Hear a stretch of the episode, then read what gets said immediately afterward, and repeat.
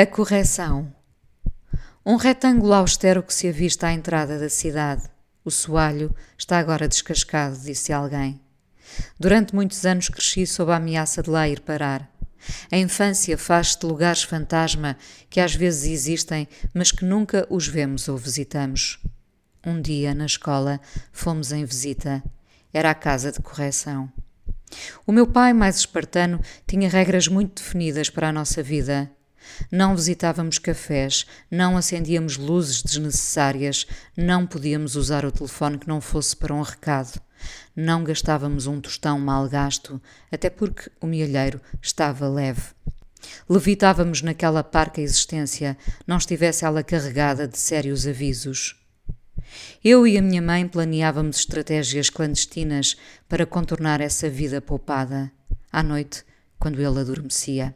Barricávamos-nos na sala com iguarias simples, as possíveis na altura: amendoins, bolachas torradas, marmelada com queijo. Coisas que nos parecem agora demasiado antigas para lhe vermos valor. Eu vejo ainda e sei a que sabem. Acontece que o meu pai de vez em quando acordava e aparecia-nos castigador, lembrando que a comida era só para a hora das refeições. Estremecíamos. O meu pai foi sempre peculiar. O medo que lhe tinha pode explicar muitas coisas.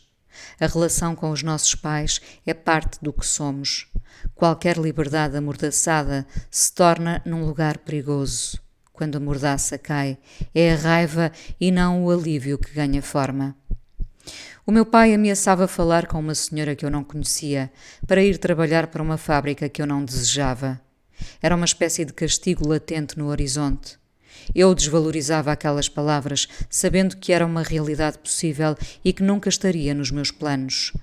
Lembro-me mais tarde, nas viagens para o Porto, de o comboio parar ali em frente e de eu ver a fábrica, concluindo que a ameaça era mesmo real. Percebem como o mundo mudou? Que pai pode assustar os filhos acenando com a possibilidade de um emprego numa fábrica caso não estudem? As pessoas estudam e podem ir parar a uma fábrica.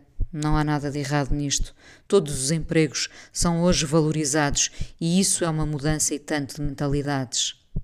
Na altura, eu não queria ir trabalhar para a Nórdica, era o nome da fábrica, nem que ele falasse com a encarregada do meu castigo. A vida já se encarrega das suas insondáveis punições. Voltemos ao retângulo austero que se avista ainda hoje da ponte, majestático, imponente, assustador. O sofrimento que um lugar daqueles encobre pesa-me no olhar. A casa de correção era um lugar para onde iam miúdos cuja vida não permitira outras escapatórias.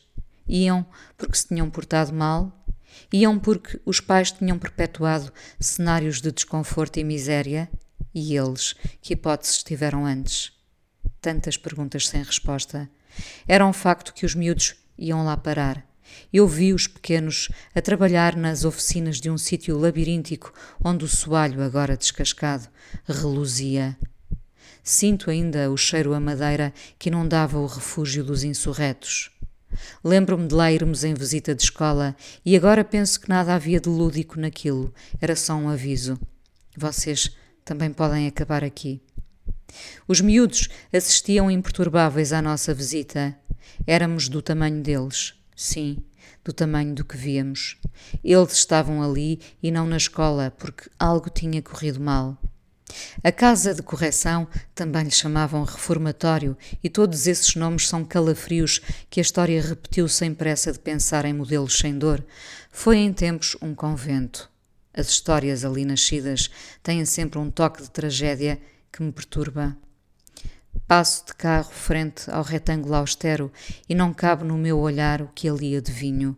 É passado, mas nós não podemos esquecer o sofrimento dos outros apenas porque já terminou.